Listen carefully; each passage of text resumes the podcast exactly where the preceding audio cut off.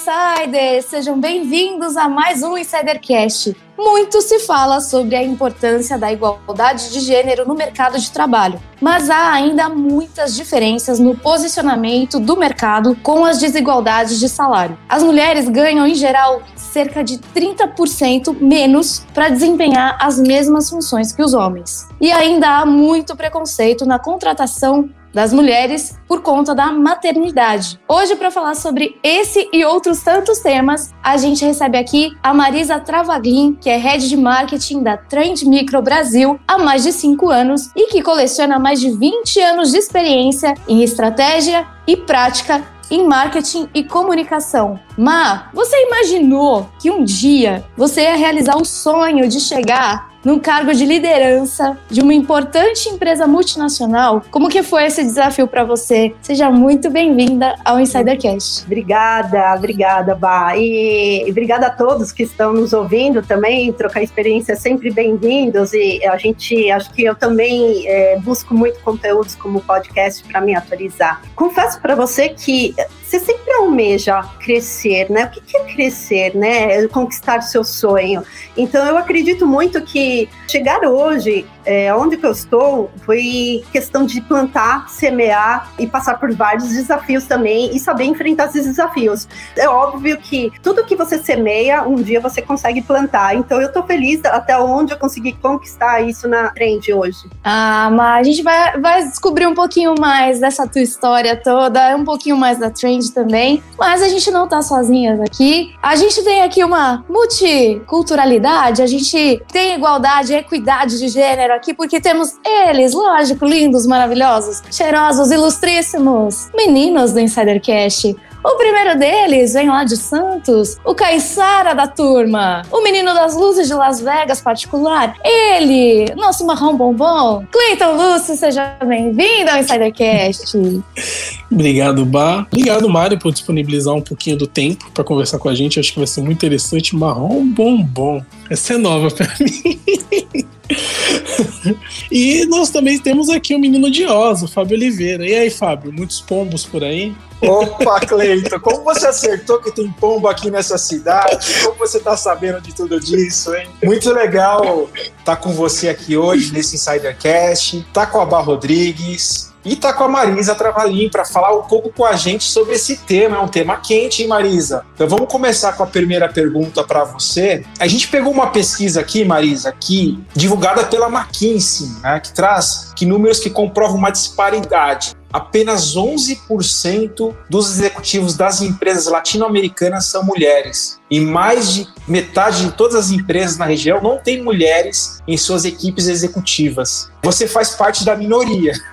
Mas por que, que a liderança feminina ainda enfrenta barreiras, na sua opinião? Você poderia passar essa sua opinião para a gente, por favor, Marisa? Eu acho que é cultural, então é, é, é muito cultural. A gente não vai mudar a cultura de uma hora para outra. Acho que a gente tem que plantar, semear. Eu, por isso que eu falo muito em plantar ideias, semear. É, conspirar, é, montar eventos muito voltados para mulheres. A gente vem de uma cultura onde até trazendo lá da Revolução Industrial, as, eram os homens, né? Até o momento das mulheres queimarem tudo e forem para o mercado.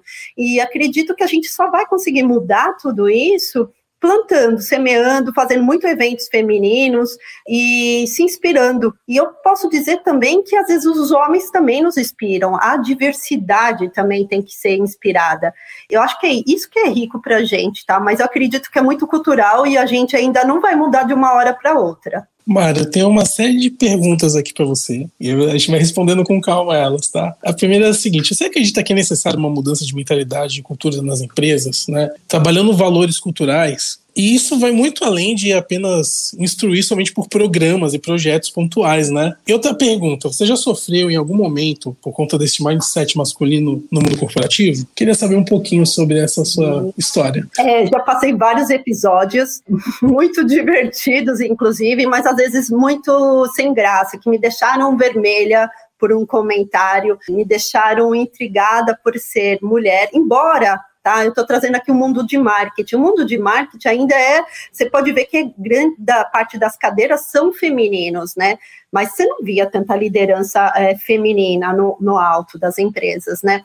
O que, que eu posso te dizer aqui é a gente precisa ver que a, o comportamento tem que ser é, trabalhado dia a dia. E eu não, às vezes eu vejo uma relutância. Passei por várias situações que me deixaram muito encabulada e às vezes falava assim, por que será que eu vou voltar no dia seguinte trabalhar? E às vezes foram situações que eu repensava, cheguei a chorar, e chegou o momento também de eu falar: não, eu sou capaz, por ser mulher, e eu consigo conquistar os cargos que eu almejo, né? De alguma forma. É, Mari, a gente que é mulher, a gente passa como a gente sempre relembra aqui do episódio da Lia Bonadil, vice-presidente da Ipsos na América Latina, inclusive, que é como quando a gente é mulher, a gente quase entra no casamento vermelho do Game of Thrones, assim. Todo mundo tem que estar tá meio preparado porque pode acontecer uma tragédia, porque, nossa, é uma mulher em cargo de liderança que vai falar, né? O que, que vem por aí. Mas Agora eu quero dar uma quebrada nesse casamento vermelho, quebrar esse clima mais pesado.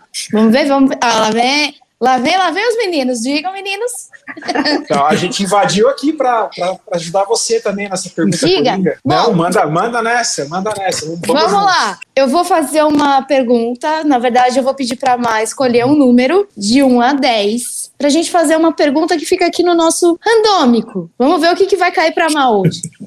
Olha a Má, tá treinando, hein? Tô vendo ela treinando. Ela eu posso escolher, então, vou no número 5. Número 5. Bom, Má, a gente percebeu que você é uma pessoa muito comunicativa, eu queria saber qual que é o seu hobby. O que, que você gosta de fazer nas horas vagas? Posso estar errada, mas eu sinto que você gosta de alguma coisa assim ligada a artes, talvez a comunicação, que é o, o teu dia a dia ali. Mas conta um pouco pra gente desse seu bastidor. Começa a contar pra gente, que a gente vai descobrindo um pouco mais ao longo do episódio. Mas começa a contar quem é você. Tá, joia. Bom, como uma boa sagitariana. Ah, é... tamo junto, mãe! Eita! boa sagitariana tem muitas asas, e as asas no, nos. Meu, como é apaixonante viajar, gente. O que, e o viajar, é, para mim, é muito cultural. Então, contar um pouquinho de mim é filha de europeus que se conheceram aqui no, em São Paulo, que não tiveram é, muita educação, infelizmente, porque tiveram que trabalhar e estudaram até o máximo quarta série.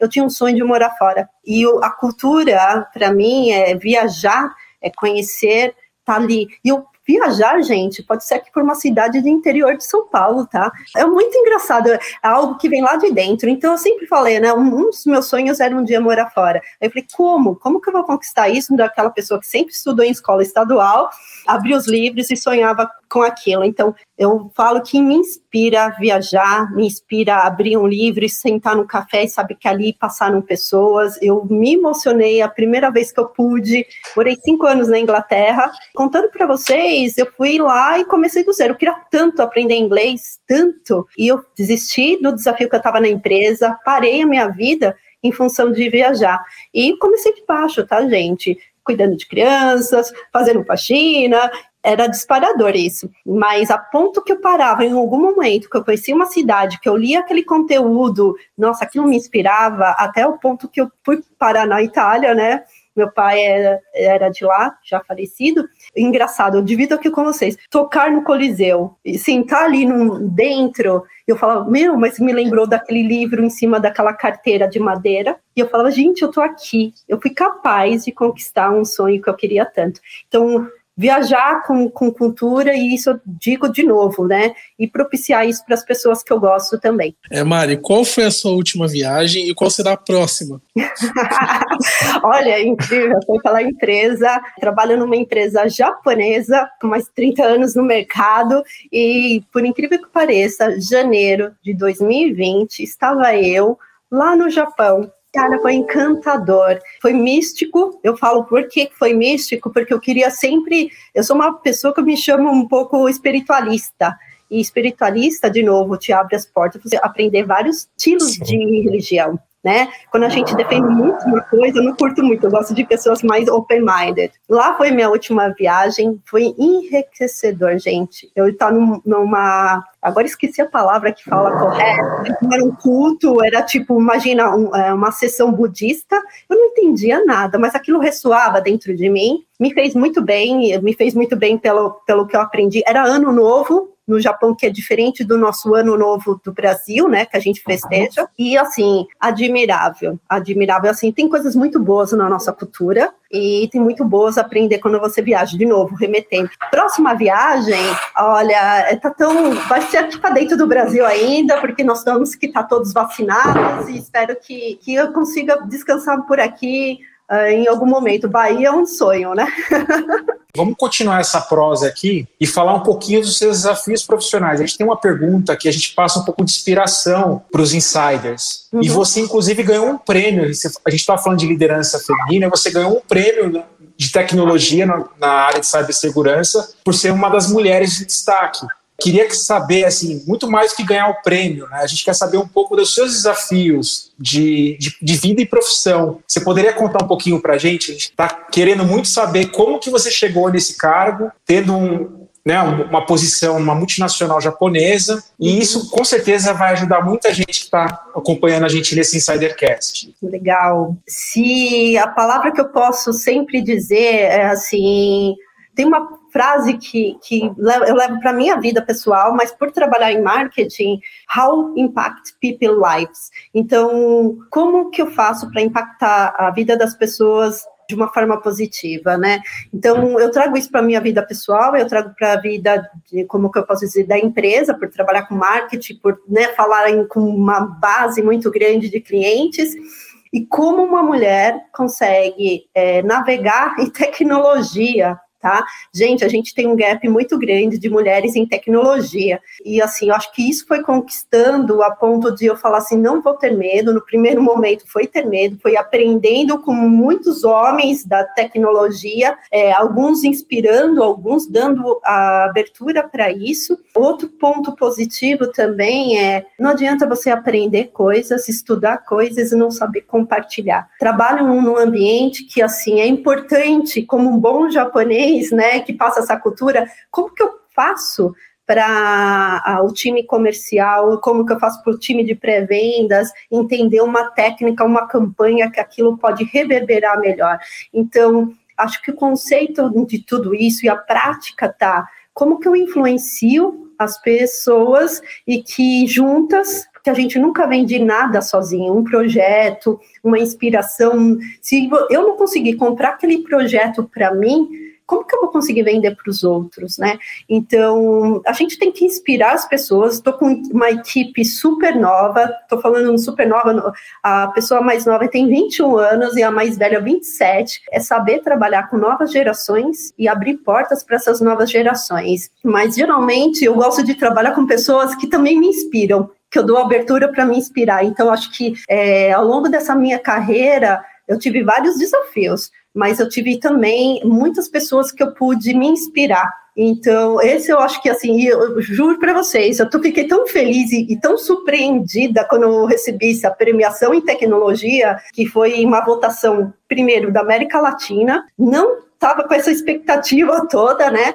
E saber que o, que o mercado também me vê como uma pessoa de tecnologia, embora trabalhando em marketing, porque a gente sabe que as pessoas, na minha cabeça era, as mulheres técnicas têm que ser é, reconhecidas, né? E aí eles falaram, mas você é uma mulher né, que trabalha na, na, em tecnologia, só que uma versão marketing. Você tem que entender das tecnologias para poder propagar essa informação. Então, eu fiquei super grata na hora que eu recebi essa premiação e foi super, assim, e nesse jurado tinham pessoas do exército, tinham homens e mulheres, olha que bacana, e eram da América Latina, esses jurados, e tinham homens de tecnologia, cargos super altos do exército da Colômbia, exemplo, né? Eu falei assim, então, eu acho que legal a minha história inspirar outras pessoas nesse quesito. Mas, ô Mari, você falou sobre cibersegurança, agora eu queria falar um pouco mais sobre as suas atribuições na Trend Micro, né? O que você poderia destacar de ações de marketing nessa multinacional de cibersegurança? Você poderia falar um pouquinho pra gente? Sim, claro.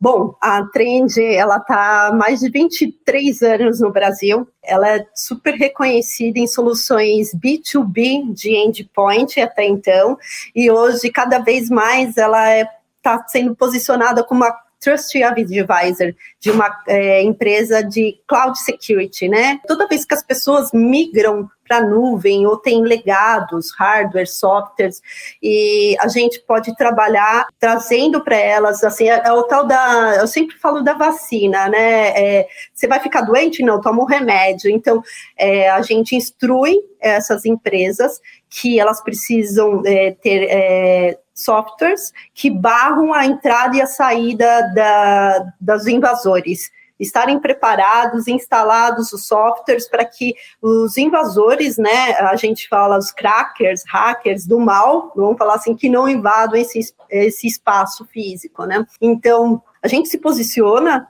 sempre como conte com a gente, precisa de instrução, você precisa de, de informações, a Trend pode prover a segurança que você tanto necessita nesse mundo. Não por menos, você tem visto aí tantas empresas serem invadidas, de novo, foco ainda maior hoje no Brasil e no ano passado, o primeiro segmento mais atacado foi o de governo. É, e no final de semana vocês viram aí o que aconteceu com o Tesouro Nacional a gente tenta auxiliar dessa forma. A gente tem soluções que agregam uh, essas empresas, que mostram como enxergar para a equipe de TI todo o dashboard e, e, como se foi invadido a um disparo, como correr, antecipar isso para que não, não aconteça com outras máquinas. A gente sempre está falando de endpoints, instâncias, né? Exemplo aí quando você fala de em grandes empresas na, no grande varejo é, trabalham sob demanda, né? Imagina um monte de servidores, porque eu, você, podemos comprar coisas online. Nessa pandemia,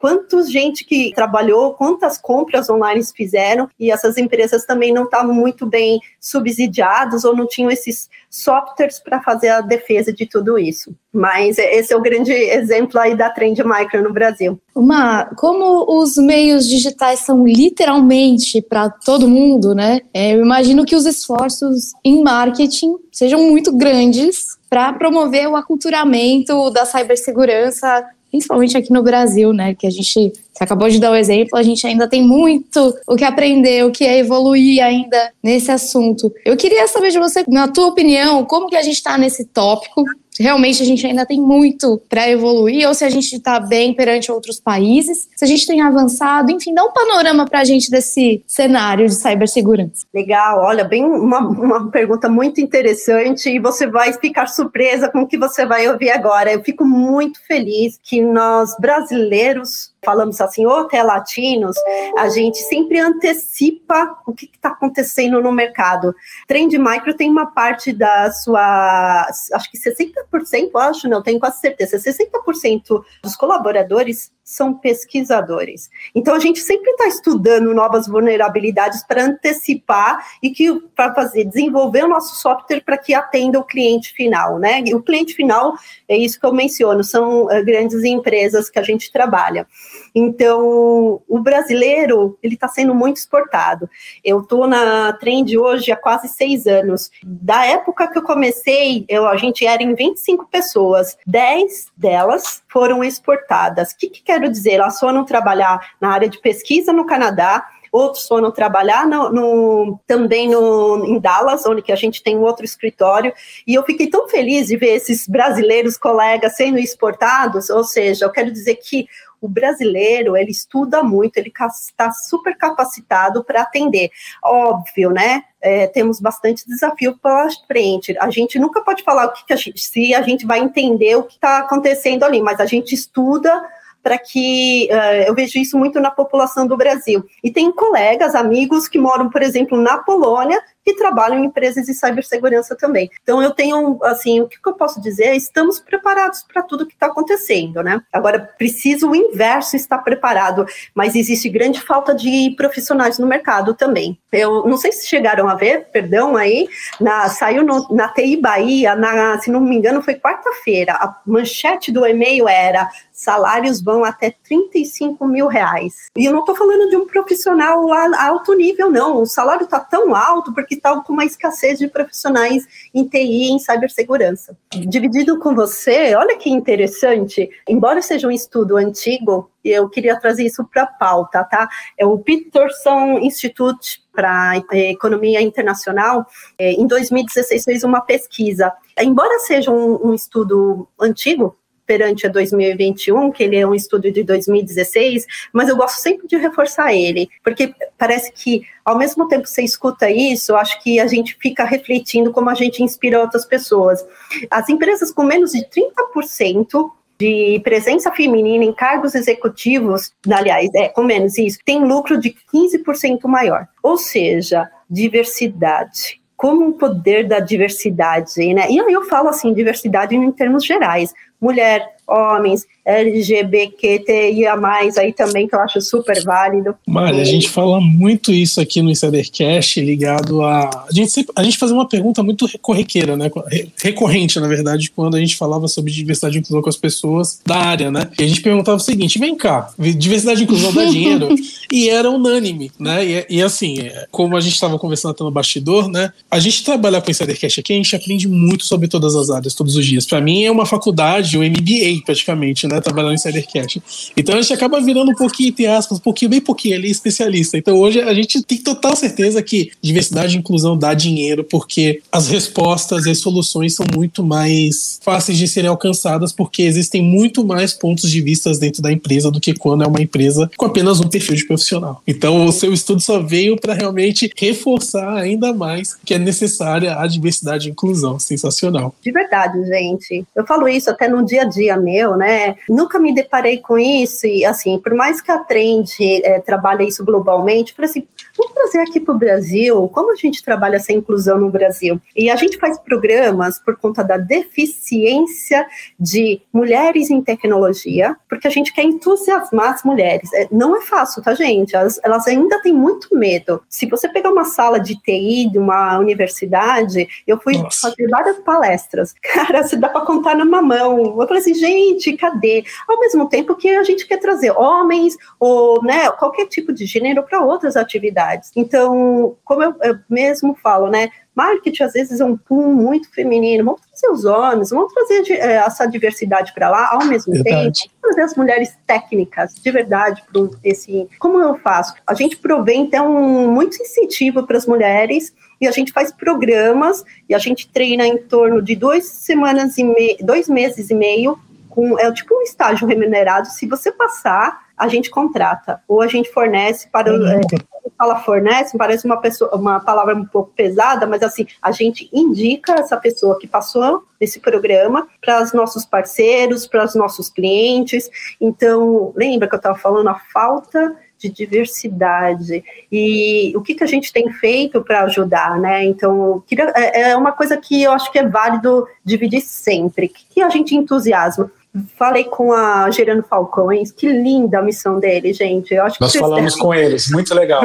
Muito, é inspirador. Tenho falado com a Rede Nacional de Profissionais Negros, que a gente estabeleceu uma parceria, então toda vez que a gente tem um programa aqui para chamar estudantes ou pessoas que estudam qualquer nível universitário, mas a gente viu um grande gap ainda, falta na população brasileira é, sair do colégio e ir para a faculdade. Muitas vezes essas pessoas não têm esse dinheirinho que até as faculdades mais baratas, né? Uhum. Como que a gente ajuda nesse momento? Então, é, é engraçado se a gente doar um pouquinho do nosso tempo todo dia, é, a gente inspira essas pessoas, né? Então, eu faço trabalhos, às vezes, é, voluntários no final de semana, e isso para mim me inspira, porque falo assim: às vezes você tá com um problema, você olha aquelas crianças na rua que não tem um prato de comida, a coisa muda totalmente, né? Legal. Inclusive, essa fala da Amar me lembrou muito o episódio da Maristela Iannuzzi, que ela é uma engenheira elétrica que hoje faz parte ali do Conselho da ONU Mulheres, e, e ela trouxe todas essas informações mesmo que você passou aqui para gente.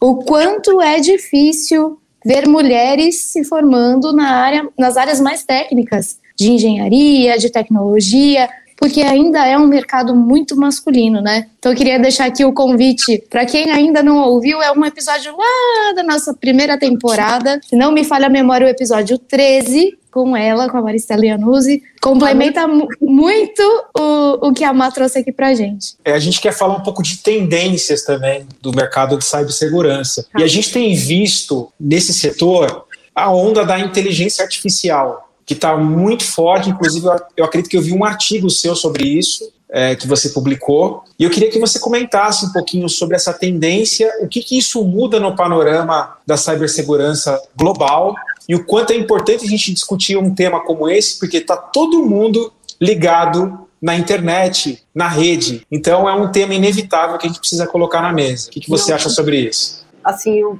tema Big Data sempre me chamou muito a atenção, né? Sou de uma época que isso começou a nascer, né? E a gente não imaginava que a gente ia estar, tá, as nossas vidas iam estar tá conectadas, tão conectadas, que os nossos dados iam valer tanto de verdade. Então, eu sou de uma época que ajudava uma empresa a mandar um e-mail marketing e era um papel, né, era um envelope com uma carta chegando lá para impactar aquela pessoa de alguma forma.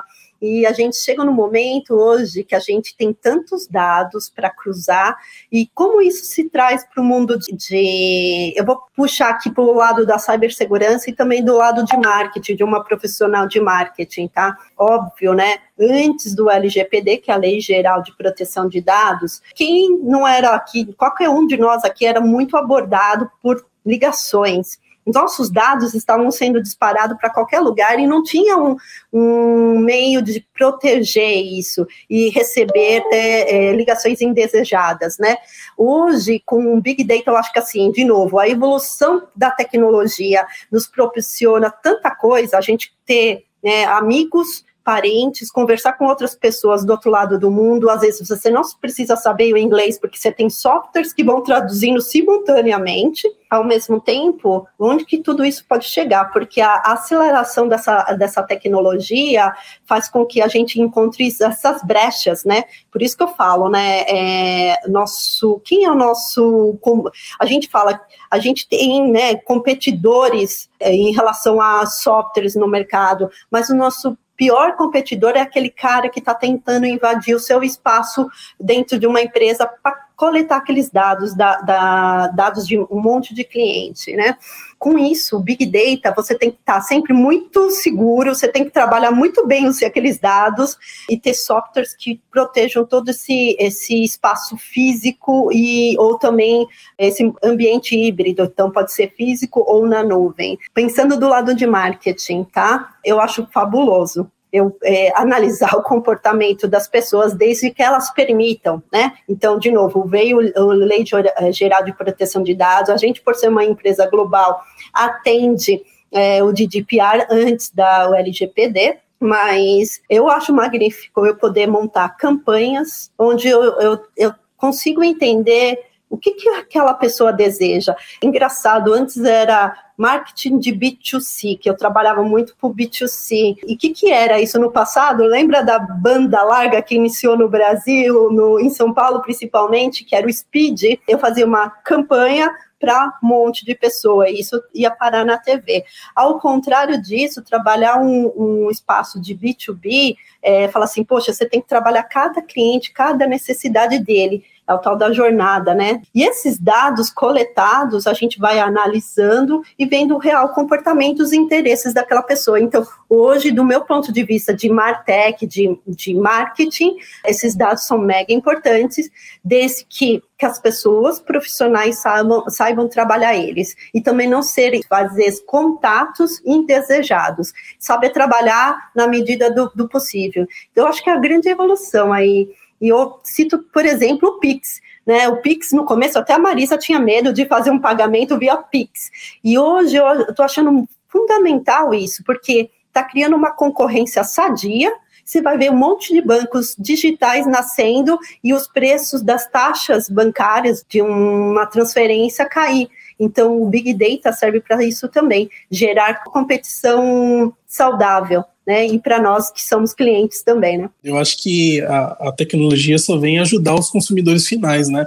E falando sobre os dados, né? Quanto mais dados, mais fácil você criar a persona e fazer a, a como eu posso dizer, a trilha o caminho por onde ela vai percorrer até ela concluir uma venda ou fechar um negócio. Fica muito mais fácil, desde que, né, como você deixou bem claro, respeite a, lei geral de proteção, né? Mari, infelizmente, eu sou o portador de más notícias hoje. Nós estamos chegando ao final do episódio, mas antes eu gostaria que você deixasse seu recado final e também as suas redes sociais para os insiders poderem entrar em contato com você. Bom, vai aqui um agradecimento geral a toda a equipe aqui da Insidercast. De novo, fã de podcast, fã de de conteúdos instrutivos, audiência, a todos que estão ouvindo aqui, um super agradecimento. E se eu puder auxiliar essas pessoas que estão entrando aí no mundo de, de Martech, de marketing, e que ainda tem alguma dúvida e eu possa é, auxiliar uma forma de mentoria, fiquem à vontade para me contatar.